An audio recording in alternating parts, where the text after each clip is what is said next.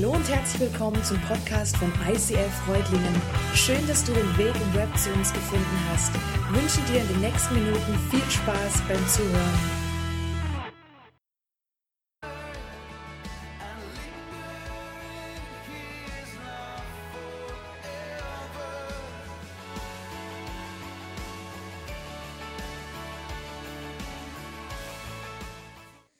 This is my Jesus.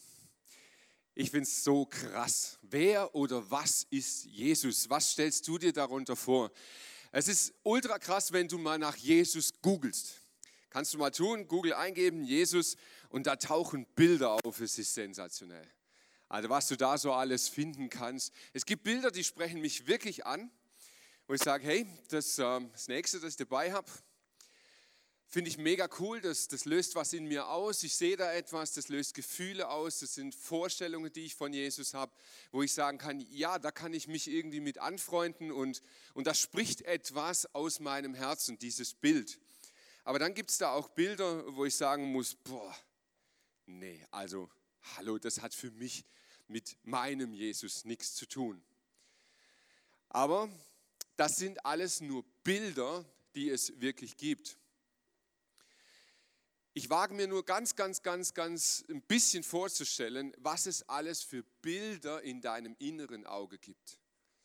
Was siehst du, wenn du an Jesus denkst? Was für eine Vorstellung hast du, wenn du, wenn du dir Jesus vor Augen führst? Ist es dann so der schwedische Schauspieler, den Hollywood irgendwann mal benutzt hat, um Jesus darzustellen? Ist es eher ein, ein ideelles Bild? Sind es Sprüche, Vergleiche, die die Bibel benutzt? Was hast du vor Augen, wenn du an Jesus denkst? Heiler, Redner, der Sanfte, der Rebell, der Weise, der Rabbi, Löwe oder Lamm? Was für Bilder hast du in deinem Kopf, wenn du an Jesus denkst? Wir leben ja in einer echt coolen Zeit, muss ich sagen. Ich, ich mag das gerne.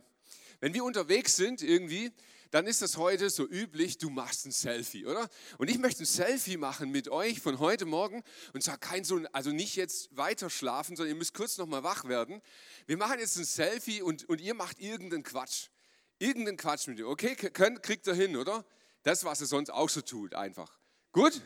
Also, drei, zwei, Eins und los geht's. Und ja, sensationell. Im Quatsch machen seid ihr echt gut. Super. Selfie. Wer von euch hat schon mal ein Selfie gemacht? Okay, die anderen sind zu schwach, die Hand zu heben oder was ist los mit euch? Oder ja? Doch, gell? Jeder hat schon mal irgendwie ein Selfie gemacht. Wisst ihr, was das Wesen eines Selfies ist? Im Zentrum stehst du. Also bei den allermeisten Selfies. Du hast einen ganz großen Anteil an diesem Bild, einen Porträtanteil. Man sieht dich. Aber ganz ehrlich, diese Selfies, wo du nur dieses Porträt siehst, finde ich stinklangweilig. So ein gutes Selfie, das hat einen großen Anteil dich, aber immer auch einen Anteil von deinem Hintergrund, von dem, was du gerade erlebst, von dem, wo du bist, von Menschen, von Ereignissen, von Gegenständen, irgendetwas, wo du sagen willst, hey, ich und. Das macht so ein richtig gutes Selfie aus. Jesus hat uns Selfies hinterlassen. Ich weiß nicht, ob er Apple oder Samsung-Täter war, keine Ahnung, aber Jesus hat Selfies gemacht und die hat er uns hinterlassen und zwar wörtlich. Es gibt Selfies, die heißen Ich bin, die sieben Ich bin-Worte in der Bibel. Und in diesen Ich bin-Worten hat Jesus ein Selfie gemacht und uns hinterlassen. Und diese Hashtag-Serie 2019 beschäftigt sich mit den Selfies von Jesus. Wir haben in diesen sieben Wochen jeden Sonntag ein Selfie, um das es gehen soll, dass wir uns angucken und wo wir ein bisschen mehr von diesem Jesus entdecken und ja, ihn wirklich so vor Augen bekommen. Heute, ich bin der gute Hirte. Der gute Hirte lässt sein Leben für die Schafe. Als Selfie wird das Ganze vielleicht jetzt so aussehen, wie auf dem nächsten Bild. Mal geguckt, das könnte so ungefähr das Bild sein. Ich bin der gute Hirte im Mittelpunkt, das Porträt, das große Bild und im Hintergrund der, der Hirte von was? Von Schafen zu sehen. Alles drauf auf diesem Bild. Ich weiß nicht, wie es dir geht, wenn du so ein Bild siehst oder hörst. Aber mir ging es am Anfang ein bisschen komisch, als ich gedacht habe, Jesus vergleicht uns mit Schafen. Ich meine, jetzt könnte ich fies sein. Wenn man hier sonntags predigt und guckt so runter, dann versteht man manchmal ein bisschen den Vergleich. Oh, okay. Naja, manchmal guckt ihr ein bisschen so. Okay, nein, ich beleidige euch nicht. Um das geht es gar nicht. Aber ich finde das Bild wirklich ein bisschen krass. Jesus vergleicht uns mit Schafen. Und irgendwie, das ist doch jetzt nicht so ein Riesenkompliment, oder? Bäh. Warum macht er das? Warum vergleicht er uns mit Schafen? Und hat er da gute Gründe dafür oder ist es einfach nur irgendwie so ein Vergleich? Ich habe mich gefragt, was macht so ein Schaf eigentlich aus? Also ich beginne jetzt nicht mit dem großen Porträt Hirten, sondern mit dem Hintergrund, mit den Schafen. Was ist das Wesen eines Schafes? Was macht uns als Schafe vielleicht aus? Das erste, Schafe gehen extrem leicht verloren. Schafe sehen nicht besonders gut. Die schauen eigentlich nur so auf das Ding vor sich und so ihr, ihr Hauptzentrum ist das Gras vor sich. Sie wollen immer fressen. Fressen, fressen, fressen. Und weil sie das machen, gucken sie nur nach vorne und sie laufen ihrem Fressen hinterher. Und weil sie sich eigentlich nur auf das Gras konzentrieren, gehen sie ganz, ganz schnell verloren. Es passiert ihnen x-fach, dass sie sehr unkluge Entscheidungen treffen und dass sie einfach den falschen Weg nehmen weil sie nicht den Blick für das Ganze haben, weil sie keine Perspektive von oben haben.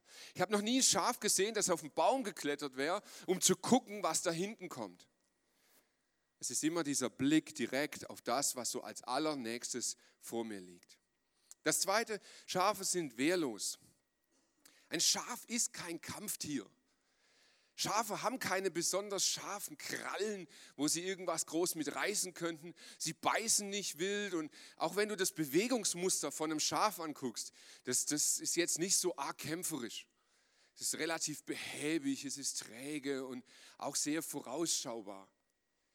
Schafe sind extrem wehrlos. Sie sind ein leichtes Ziel für wilde Tiere. Schafe sind stur. Schafe sind extrem stur. Wenn du mal Schafe einen längeren Zeitraum beobachtest, dann kannst du ganz, ganz lustige Szenen beobachten. Schafe klemmen sich oft ein, weil sie ein Problem haben mit der Größenordnung. Sie wissen nicht, wo man durchkommt und wo nicht. Das ist ein bisschen so, wie wenn Frauen einparken. Oh, ey, übel, gell? Ich weiß schon, aber nein, ich weiß, auch Frauen können parken. Es ist nur so ein Bild. Äh, Entschuldigung, nein. Schafe laufen zwischen zwei Felsen durch und passen da nicht durch. Die laufen da rein, die klemmen sich ein und dann müsst ihr so ein Schaf mal beobachten. Das wird richtig aggro und gibt immer mehr Gas und Gas und Gas und Gas. Nein, nicht der Vergleich mit Frauen. Bitte hört auf mit Lachen jetzt. Sie geben immer mehr Gas, diese Schafe, anstatt mal zurückzugehen. Sie bräuchten nur zwei Schritte zurück, wären wieder frei und könnten laufen. Aber das tut ein Schaf nicht. Es ist stur und rennt immer weiter, immer weiter und kommt nicht mehr raus. Schafe sind keine Lastentiere. Du kannst sicherlich ein Schaf missbrauchen und kannst ihm irgendeine Last aufbinden, aber das wirst du bitter bereuen. Ein Schaf ist kein Lastentier. Ein Schaf kann nicht auf Dauer eine Last irgendwo hintragen. Schafe haben, wenn sie mal groß sind und Wolle tragen, genug mit sich selbst zu tun. Und wenn ein Schaf dann mit seiner großen Wolle auch noch nass geworden ist, dann kommt es eh schon kaum vorwärts. Du kannst es nicht noch zusätzlich belasten. So ein Schaf hat da eine ziemlich krasse Grenze. Ich glaube, der Vergleich, den Jesus macht, Schafe und wir, ist nicht besonders schmeichelhaft, aber er ist sehr ehrlich und sehr realistisch. Ich weiß nicht, wie es dir geht, aber diese Predigt heute, die scheint irgendwie ganz extrem für mich zu sein. Ich habe mich da diese Woche an, an vielen Punkten extrem wiedergefunden. Wir gehen schnell verloren. Zumindest fühlen wir uns so. Da erreicht dich eine blöde Nachricht, ein Anruf, eine E-Mail oder was. Du öffnest sie, du liest sie und das macht etwas mit dir und, und das löst was aus in dir. Und in diesem Moment fühlst du dich richtig scheiße. Und du, du gehst her, du greifst zum Hörer, du willst deine beste Freundin, deinen besten Freund anrufen und er ist nicht erreichbar. Und jetzt sitzt du da und vielleicht kennst du dieses Gefühl, das wühlt dich immer mehr auf. Du willst das loswerden. Du fühlst dich gerade so dermaßen verloren und weißt nicht, wohin mit diesen Gefühlen. Ich kenne das Gefühl, verloren zu sein. Wir treffen manchmal so unkluge Entscheidungen. Wir gehen Wege, weil wir nur das direkt vor uns sehen. Uns fehlt die Perspektive für das große Ganze und deshalb gehen wir einen Weg, der für uns eigentlich fatal ist, aber wir wissen es nicht besser. Und wir machen das nicht, weil wir böse sind, sondern wir tun es einfach, weil es die Situation gerade so bestimmt. Wir fühlen uns wehrlos. Ich stecke mittendrin in einem Projekt, dessen Abschluss ich mir eigentlich vor zwei Jahren schon ersehnt hätte. Wir sind mittendrin und ich fühle mich wehrlos. Ich merke, dass da Angriffe sind. Ich merke, dass man nicht gut mit uns umgeht. Ich merke, dass es unfaire Komponenten gibt. Es ist ungerecht.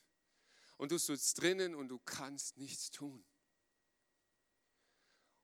Und es mangelt nicht an Beratern, es mangelt nicht an Klugheit, sondern es ist einfach eine Situation, in der du jetzt in diesem Moment nichts machen kannst. Wehrlos. Ohnmächtig. Wir sind stur. Wie oft versuchen wir, eine Sache auf Biegen und Brechen durchzuziehen? Koste was es wolle. Und dann laufen wir und dann merken wir, oh, oh, oh, jetzt wird es eng. Aber anstatt dass wir einen Schritt zurückgehen, anstatt dass wir uns nochmal rausnehmen aus dem Ganzen, geben wir Vollgas. Und wir drücken und drücken und wir merken, hey, eigentlich sind wir verrannt, wir, wir, wir hängen fest. Aber wir sind so stur, dass wir es nicht schaffen, diesen Schritt rückwärts zu gehen. Und der letzte Punkt, wir sind keine Lastentiere. Wohl lastet uns das Leben viel auf manchmal. Aber ich glaube, jeder hier in diesem Raum kennt so ein Gefühl zu sagen, ich kann nicht mehr. Ich, ich, ich und meine Wolle, das ist schon so schwer. Du kannst da jetzt nicht auch noch was oben drauflegen. Das schaffe ich nicht mehr das packe ich nicht mehr. Ich habe das Gefühl, mir grätscht die Beine weg. Wir sind keine Lastentiere. Und ich habe gemerkt, Jesus, das fand ich nicht so cool, dass du mich mit dem Schaf vergleichst, aber irgendwie hast du ganz schön recht. Ich finde mich wieder in diesem Vergleich. Verlassen wir den Hintergrund des Selfies und kommen in, in den Vordergrund, in die Hauptperson. Jesus macht ja dieses Selfie von sich und den Schafen. Was macht einen guten Hirten aus? So im Vergleich zum Schaf. Und die Bibel liefert uns eine Erklärung dafür, was ein guter Hirte ist. Es gibt ein Buch in der Bibel, das heißt die Psalmen. Und die Psalmen sind letztlich nichts anderes als Gebete, Menschen sind auf die Knie gegangen oder in den Wald oder in die Wüste und haben das ihr Innerstes nach außen gekehrt. Sie haben das, was sie gerade wirklich ehrlich beschäftigt, in Worte gepackt. Und diese Worte, die beeindrucken mich manchmal, weil sie sind ehrlich. Sie sind nicht nur fromm, sie sind ehrlich. Und sie sind ganz, ganz tief aus dem Herzen heraus. Und der Psalm 23, der hat so viele Bilder und Symbole, dass man ganz schnell vergisst, hey, es geht nicht um einen poetischen Text, das ist ein Gebet. Das ist das Innerste eines Herzens, der sich offenbart. Der Herr ist mein Hirte. Mir wird nichts mangeln. Er weidet mich auf einer grünen Aue und führt mich zum frischen Wasser. Er erquickt meine Seele. Und das ist der erste Aspekt. Der gute Hirte versorgt dich. Ein guter Hirte versorgt dich. Weiß ich, ich beschäftige mich seit vielen Jahren mit Schafen. Nicht, weil ich selber welche hätte, sondern weil ich ein Coaching gebe, das heißt das Hirtenprinzip. Und deshalb interessiere ich mich so sehr für Schafe. Und wenn ihr Schafe mal über einen längeren Zeitraum beobachtet, was die so machen, dann finde ich das ziemlich crazy. Schafe können ultra müde sein. Wirklich ultra müde. Die sind kurz vorm Umfallen. Sie würden sich nicht hinlegen, wenn nicht drei Dinge gegeben sind. Ein Schaf legt sich erst hin, wenn es satt ist, wenn es sich mit den Schafen drumherum verträgt und wenn es sicher ist. Wenn die drei Dinge nicht gegeben sind, legt sich ein Schaf nicht hin zum Schlafen. Tut es nicht. Ich glaube, vorher würde es einem Herzinfarkt tot umfallen. Und ich glaube, wir ticken ganz ähnlich. Wir haben diese drei Faktoren in unserem Leben, die wir brauchen, bevor wir zur Ruhe kommen. Und damit meine ich nicht unbedingt das Hinlegen, das tun wir jeden Tag irgendwann. Ich meine wirklich zur Ruhe kommen. Nicht nur im Bett liegen und Schafe zählen, sondern dass du wirklich spürst, hey, mein Herz kommt zur Ruhe, ich kann loslassen, ich kann wieder atmen, ich kann wieder leben. Und Jesus kennt diese Bedürfnisse in deinem Leben. In Philippa 4 heißt es, und was eure eigenen Bedürfnisse angeht, so wird derselbe Gott, der für mich sorgt, auch euch durch Jesus Christus mit allem versorgen, was ihr braucht. Er, der unerschöpflich reich ist und dem alle Macht und Herrlichkeit gehört.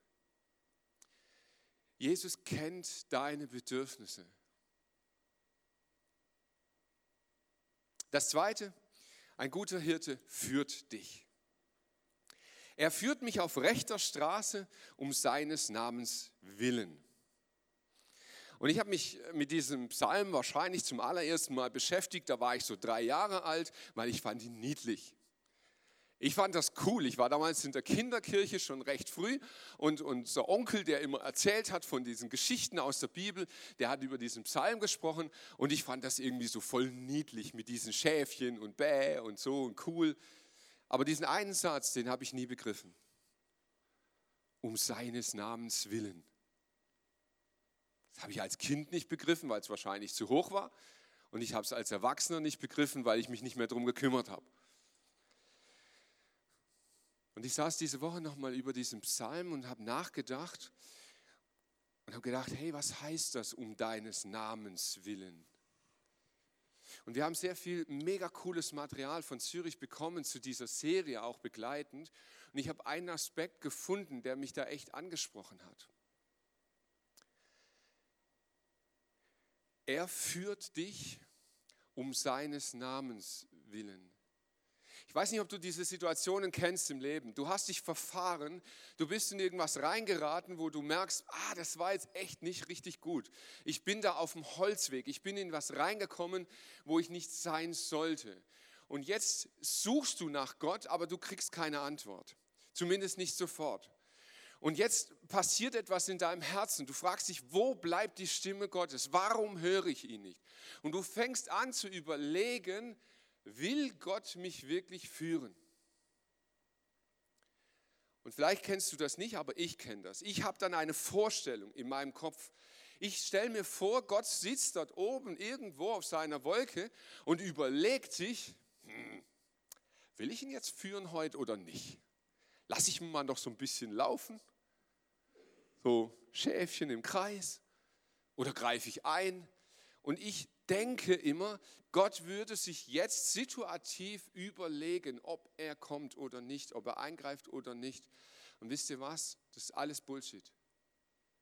Gott hat gesagt, das habe ich schon lange entschieden. Ich werde dich führen. Warum? um meines Namens willen. Und wieder dieses um meines Namens willen. Ich habe gedacht, um Gottes Willen, was heißt es denn jetzt? Jesus wird auch Immanuel genannt. Immanuel heißt Gott mit uns. Und Gott hat gesagt, mein Name, meine Identität ist es, bei dir schon zu sein. Du brauchst nicht bitten, Gott, komm dazu, ich bin schon da. Du brauchst dich nicht fragen, Gott, hast du heute Lust, mich zu führen? Nein, das habe ich schon lange entschieden. Ich bin da und führe dich. Und es macht einen mega Unterschied, ob du in deinem Herzen suchst und flehst und jammerst und sagst, Gott, komm doch und greif ein. Oder er sagt, hey, bleib easy, ich bin schon da. Vielleicht macht es noch keinen Unterschied in dem, was du hörst. Aber ich glaube, es macht einen riesen Unterschied in dem, was du fühlst. Ob du Gott herbeirufen musst oder ob er sagt, hey, bleib easy, ich bin schon da. Um meines Namens willen, um dessen willen, was ich bin. Ich bin der ich bin, nämlich der, der schon da ist. Jetzt ist das mit diesem Geführtwerden trotzdem eine ganz schwierige Kiste. Und ich, ich bin da diese Woche ziemlich vor die Wand gelaufen, mal wieder. Und ich habe mich gefragt, Gott, wo ist diese klare Stimme von dir? Wann redest du wieder in mein Leben? Wann sagst du mir, was der nächste Schritt ist? Wann bekomme ich endlich von dir Antworten auf das, was ich suche? Und ich habe keine Antwort bekommen, aber einen Bibelvers. Und ich bin da manchmal nicht so begeistert. Ich sage dann, Gott, kannst du nicht mal wirklich so persönlich reden, finde ich cooler, aber äh, nein, er tut es manchmal so. Jesaja 40, Vers 11. Er wird seine Herde weiden wie ein Hirte.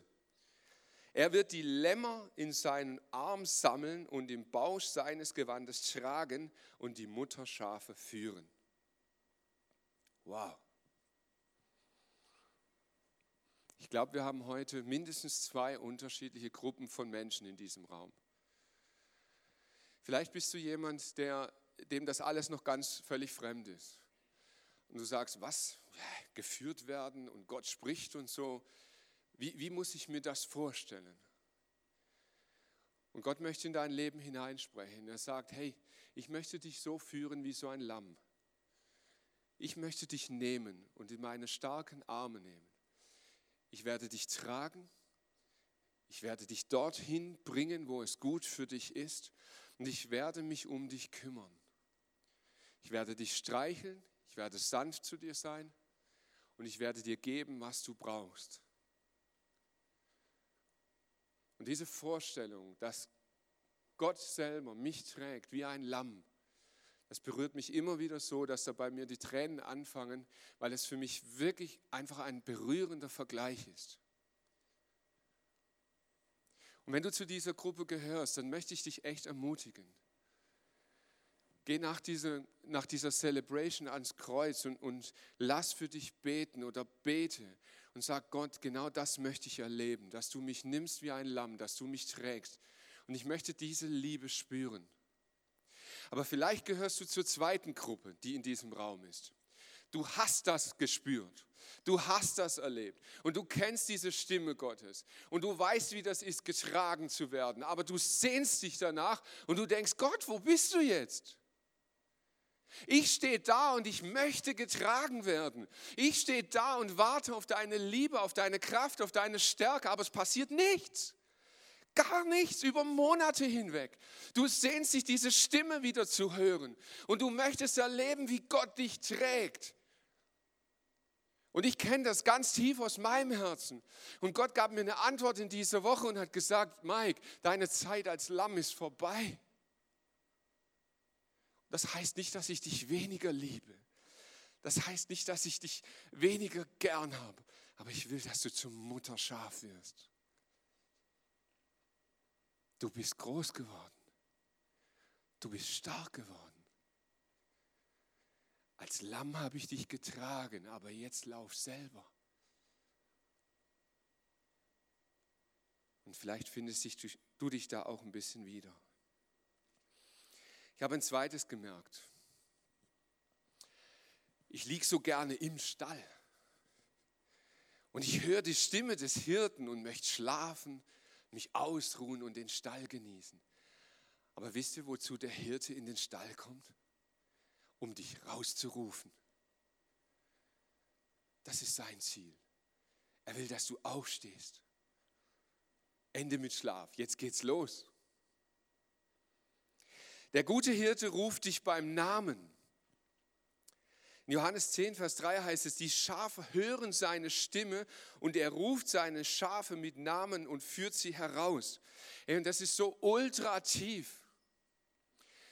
Ich erlebe das immer wieder, dass Leute zu mir kommen und sagen, ja, Gott ermahnt mich, Gott spricht in mein Leben und auch in dein Leben und immer wieder erlebe ich, wenn es mir mal gerade so richtig schlecht geht, meine Frau hat zurzeit wieder ultramäßig diese Schmerzen, die uns, die uns seit ein paar Jahren begleiten.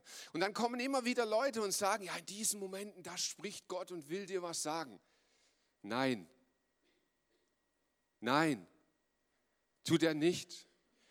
Jesus macht einen ganz krassen Vergleich. Er sagt, dieser Stall, stellt ihn euch bitte vor, dieser Stall ist vor euch. Er hat eine Tür und er hat ein Fenster. Und er sagt, es gibt einen Türsteher. Wenn der Hirte kommt, der Hirte kommt zur Tür und ruft die Schafe bei Namen. Und wisst ihr, was, was der Räuber macht, der Dieb? Der geht zum Fenster und der schreit deine Sünde. Der Teufel nennt dich bei deiner Sünde. Und du hast Stimmen im Kopf, die dich verklagen, die dich anklagen, was du alles falsch gemacht hast, was du hättest besser tun sollen, was du lassen solltest, was Sünde in deinem Leben ist. Und das Schlimme ist, ja, das stimmt alles. Das ist alles Sünde in deinem Leben. Aber der Teufel ruft dich bei der Sünde. Jesus ruft dich bei deinem Namen, bei deiner Identität. Mein liebes Kind, was für ein Unterschied. Der gute Hirte beschützt dich. Und ob ich schon wanderte im finstern Tal, fürchte ich kein Unglück. Denn du bist bei mir, dein Stecken und Stab trösten mich. Du bereitest vor mir einen Tisch im Angesicht meiner Feinde. Du salbst mein Haupt mit Öl und schenkst mir voll ein. Hey, ich habe euch was mitgebracht, weil ich, ich finde es immer was anderes, über was zu reden, was man auch sehen kann. Dein Stecken und Stab trösten mich. Ich weiß nicht, wie oft du dich im Leben mit Hirten beschäftigst und so. Dein Stab und dein Stecken sind tolle Werkzeuge. Echt gigantisch. Der war schon im Einsatz. Dieses Ding wird benutzt, das ist eine Waffe, das ist eine tödliche Waffe. Ein guter Hirte greift das da vorne und der wirft und der wirft das dem Raubtier an Schädel und das Tier ist mit einem Schlag tot. Eine tödliche Waffe. Das zweite, na, er fällt runter, ich lege ihn gleich runter. Der Stab. Der Stab wird nicht benutzt, um die Schafe zu erwürgen. Ja, das, das, also, nein, das ist nicht das Ziel. Der Schaf wird benutzt, um mit der Spitze vorne den Schafen auf die Schulter zu tippen. Und durch diese kleinen, sanften Hinweise weiß das Schaf, wo es hinzugehen hat. Stecken und Stab. Und wisst ihr, Stecken und Stab, wir glauben oft, das sind die Waffen, die der Hirte benutzt, um uns vor den Raubtieren zu schützen. Das stimmt zu etwa 10 Prozent. Zu 90 Prozent wendet der Hirte Stecken und Stab bei seinem Schaf an. Gott sagt, ich bin bei dir, ich werde dich begleiten. Mein Stecken und Stab werden in deinem Leben eine Rolle spielen. Gott greift manchmal ein in unser Leben. Und du spürst Dinge, die fühlen sich komisch an. Du kannst sie erst gar nicht zuordnen. Es sind vielleicht Stecken und Stab von Gott. Und jetzt glauben wir, wenn wir um Hilfe schreien, dann kommt der Holy Helikopter, holt uns fliegt uns weg und irgendwo in irgendeinem fernen Tal, wo alles still ist und alles leise ist, dort werden wir dann dieses holy moly sanfte Candlelight Dinner mit dem Heiligen Geist haben. Wisst ihr, was Gott sagt? Ich bereite dir einen Tisch im Angesicht deiner Feinde. Oha, Das Bild ist ultra krass. Das heißt nämlich, du bist mitten im Schlachtfeld. Um dich rum wird gekämpft, um dich rum ist es laut, dort wird gebrüllt, dort ist es eklig, dort ist es bläh. Und mittendrin steht dein Tisch. Und an diesem Tisch bereitet Gott dir einmal. Das heißt, deine Feinde gucken zu. Und die werden nicht schweigend zugucken. Die werden sehen, wie Gott dich versorgt und sie werden laut, weil das stört sie. Aber du brauchst nicht warten auf dein Candlelight-Dinner irgendwo im Valley. Gott sagt, meinen Tisch bereite ich dir im Angesicht deiner Feinde. Und wie sehr wünsche ich mir manchmal diesen Holy Moment Ort weg zu sein. Und Gott sagt, nein, das ist nicht der Ort, an dem ich dich versorge. Find dich damit ab, dass es um dich herum ziemlich laut wird. Jetzt habe ich gesagt, hey, der Vergleich mit Schafen, ich, ich, ich finde ihn immer noch ein bisschen krass. In diesem Psalm, in diesem Gebet gibt es noch einen Vers. Du salbst mein Haupt mit Öl und schenkst mir voll ein. Man salbt nicht irgendjemand. Man salbt Könige und Priester. Gott schaut dich mit ganz anderen Augen an, als du denkst. In Gottes Augen kannst du etwas lernen vom Schaf, aber Gott sieht dich als König und als Priester. Gott hat eine Vorstellung über dich und dein Leben. Und was hat es mit diesem Becher zu tun, der voll eingeschenkt wird? Auf einer Party gibt es ein Merkmal, wie lange man dich haben will. Der gute Knicke sieht das so vor, ja, solange dein Glas voll ist und nachgeschenkt wird, darfst du bleiben. Wenn man nicht mehr nachschenkt, dann wäre es besser, wenn du irgendwann gehst. Dann bist du nicht mehr gewünscht. Jetzt kannst du natürlich nicht mehr trinken, gut, dann bleibst du halt noch länger da. Aber der Punkt ist eben, du selber merkst, wie lang bin ich erwünscht. Und jetzt war das ein bisschen tricky. Man hat das früher wirklich gelebt und deshalb hat man immer nur ein bisschen eingeschenkt.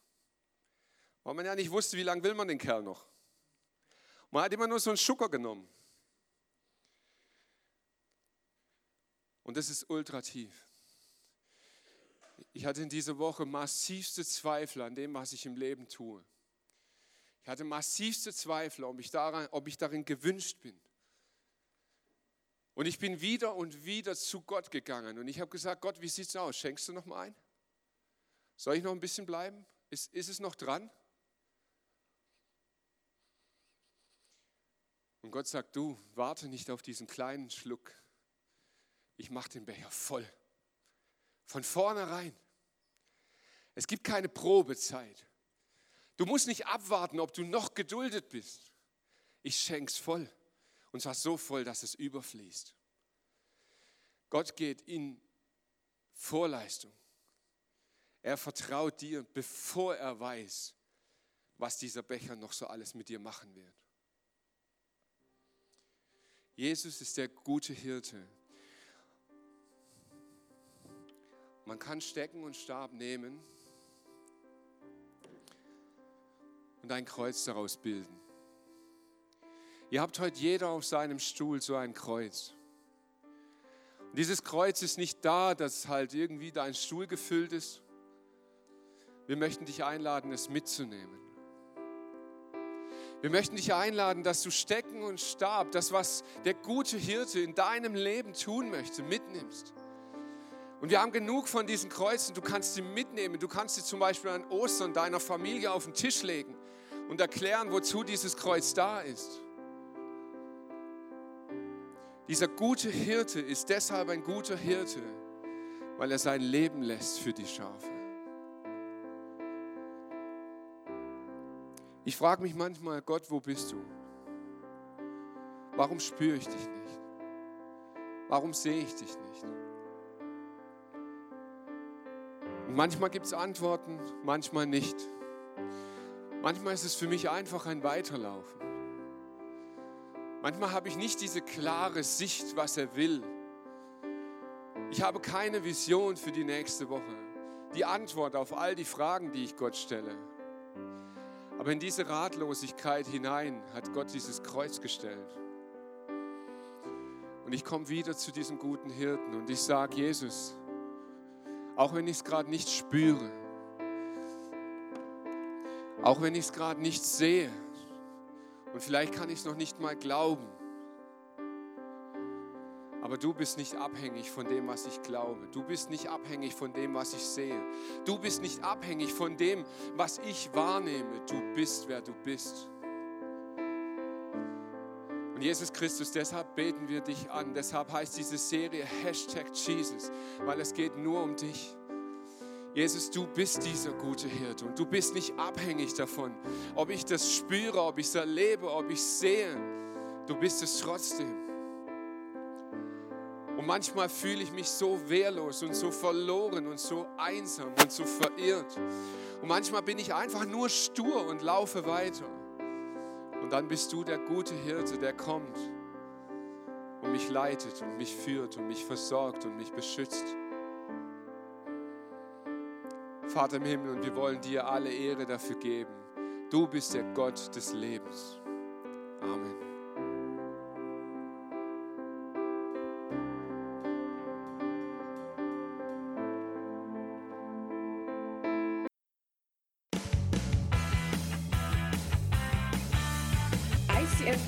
Reutlingen sagt Dankeschön fürs Reinklicken. Weitere Infos findest du unter www.icf-reutlingen.de.